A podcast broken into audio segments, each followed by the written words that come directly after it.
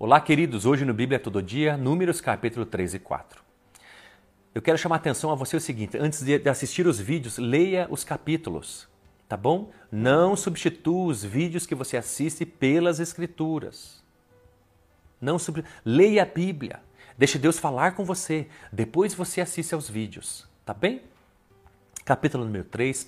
Então, vai falar sobre essa é, continuação dessa organização de Deus, especificamente no trabalho dos levitas. Você sabe que a tribo de Levi é uma tribo separada para o trabalho do tabernáculo, armar e desarmar, basicamente, e ajudar e auxiliar os sacerdotes. Tá bem? Os demais israelitas sairiam à guerra, os levitas não, separados especificamente para Deus.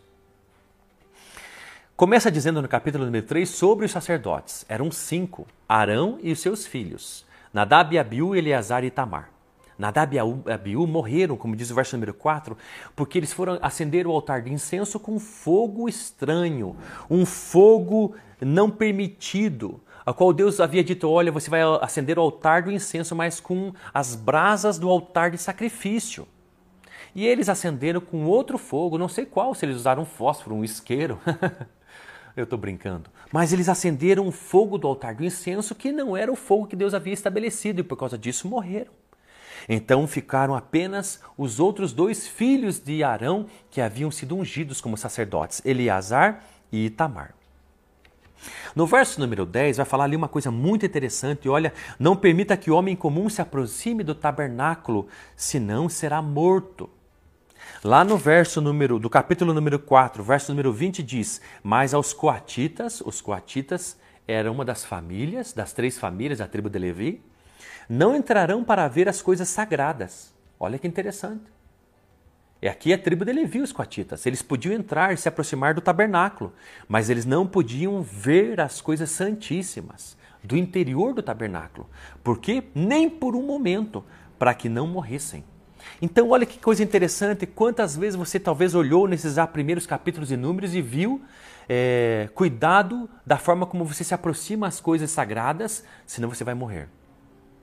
O que, que Deus está querendo dizer aqui? Talvez quando você se assustou quando viu isso, nossa, como Deus é rígido.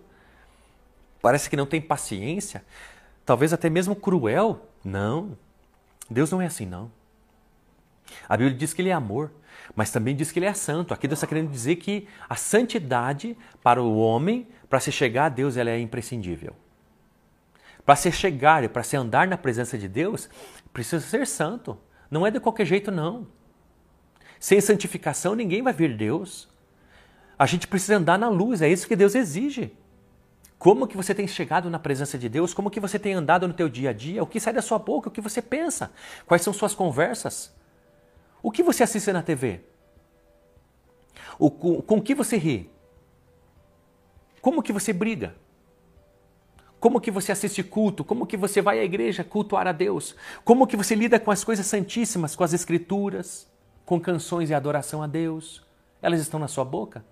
Como você fala dos homens de Deus, da igreja de Deus? Como que você lida com as coisas santas? Tem que ser com santidade. Tome muito cuidado. Não tem a ver com crueldade de Deus, não. Ele está ensinando o seu povo como você chega diante dele. Sabe de uma coisa, eu quero te dar um exemplo: energia elétrica.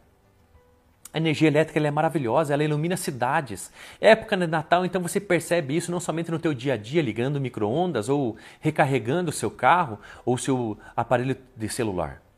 Mas a energia elétrica ela é linda no Natal, o que ela proporciona, quanta beleza, quanto sorriso no nosso rosto, quanta coisa maravilhosa que a energia elétrica faz nas cidades, mas se você não souber lidar com a energia elétrica, ela vai matar você. É a mesma coisa com Deus. Não se chega diante de Deus de qualquer jeito e, e hoje em dia está estranho.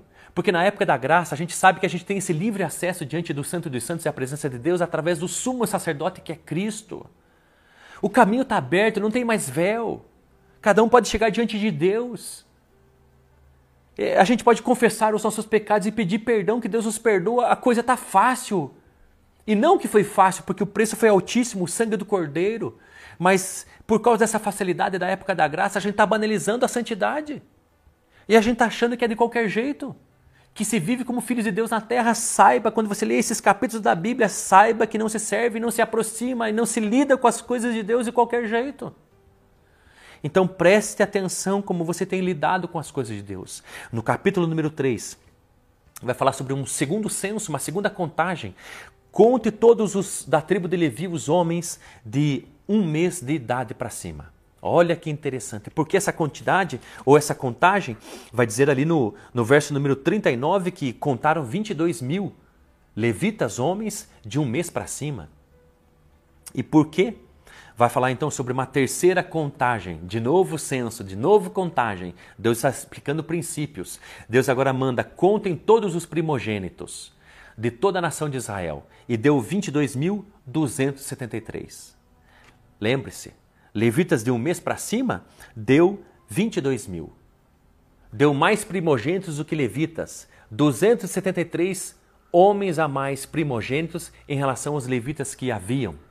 Por que, que isso é importante? Deus está querendo explicar uma coisa aqui. Você sabe que quando Deus mandou aquela praga ao Egito, a morte dos primogênitos, só matou os primogênitos dos egípcios. De Israel foram livres, porque Deus consagrou para si os primogênitos naquela época na nação de Israel, lá na escravidão do Egito. Deus estava dizendo: Você é povo meu, você pertence a mim, por isso que vocês não vão morrer, porque vocês são meus. Deus está dizendo aqui uma coisa interessante. Está dizendo: olha, Israel é meu. Eu quero um, um, reino de sacerdotes, um reino de primogênitos, onde todos são meus e me pertencem, propriedade exclusiva. Esse é desde o início ao fim. Esse é o plano de Deus, o projeto de Deus. Ali diz em Êxodo 19, 5 e 6 que nós somos nação. Toda a nação de Israel ela era reino de sacerdotes. Nós somos propriedade, nação, né, geração eleita, sacerdócio real, nação santa, povo de propriedade exclusiva de Deus. É assim que Deus vê os cristãos, os seus filhos. Pertencemos a Ele. Mas nessa parte da história, da organização da nação de Israel, Deus separou uns para a guerra e outros para a adoração, os levitas, para estarem perto do tabernáculo, para auxiliarem os sacerdotes. Então, cada primogênito da nação de Israel que sairia para a guerra precisava estar sendo representado por um levita, mas estava então faltando o número de levitas em relação ao número de primogênitos. Então Deus disse para se levantar uma oferta de resgate para cada homem que faltaria um representante junto ao tabernáculo. É isso então que Deus faz, por isso que ele faz então esses censos e é isso que ele quer. Deus quer que a gente sempre esteja com representantes diante dele, na presença dele, de todo o povo. Você precisa representar a tua família, você precisa representar a tua nação, você precisa ir diante de Deus. Tenha tempo para sair das guerras, mas também tenha tempo para estar à presença de Deus adorando no seu quarto de oração para ser recompensado. Saiba, Deus exige isso. Não fique apenas confortável dizendo, mãe, ore por mim. Graças a Deus que a minha avó ora por mim. Eu tive esse livramento porque eu sei que a minha avó dobra o joelho e jejua por mim. Não, não se acomode com isso. Tem o seu tempo de sair das guerras, mas também o seu tempo de estar na presença de Deus, adorando a Ele em espírito e em verdade. No capítulo número 4, vai falar então sobre deveres específicos de uma família dos levitas, os coatitas. Você sabe então que os levitas eram separados em três famílias: os de Gerson, os de Coate e os de Merari, né? Gersonitas, é, é, Coatitas e Meraritas. Então, aqui vai falar sobre os serviços específicos dos Coatitas, dos Gersonitas e dos Meraritas, diz ali no capítulo número 4. O serviço deles é importantíssimo. O serviço dos Meraritas, uma coisa muito interessante, eles deveriam cuidar da, das travessas, das armações, das colunas do tabernáculo. Os de, de Gerson deveriam cuidar do tecido, das cortinas, das cordas, uh, uh, uh, da cobertura do tabernáculo. E da, da família de Coate cuidariam dos itens santíssimos, aqueles que ficavam no interior eh, do tabernáculo, no santo lugar e no santo dos santos. Mas é muito interessante que os coatitas não poderiam ver esses itens. Primeiro, antes, quando a, a, o acampamento levantaria e a nação marcharia, os sacerdotes deveriam entrar no Santo dos Santos e no Santo Lugar, cobrir com tecidos específicos esses itens, para que depois fossem levados pela família de, dos coatitas.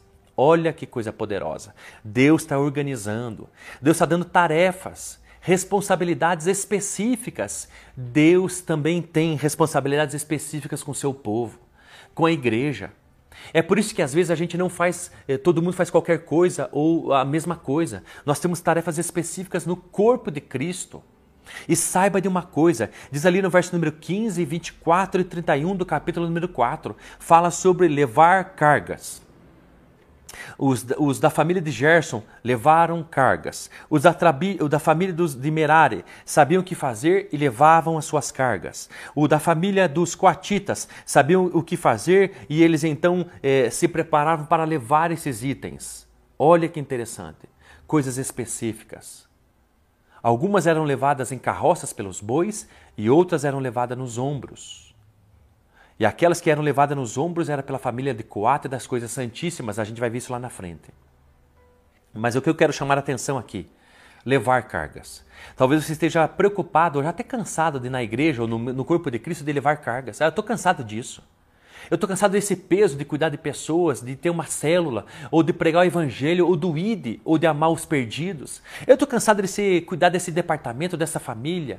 Talvez você esteja cansado de levar cargas, mas saiba que nos filhos de Deus e no povo de Deus, levar cargas é uma coisa comum, é um trabalho específico e é o que Deus quer que faça. Algumas se usam carroças e bois e outras são nos ombros. Então eu quero dizer para você: não se acostume a levar cargas.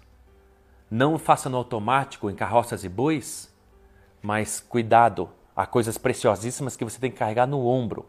E também não se canse de levá-las porque é um propósito de Deus, é um plano específico para mim e para você.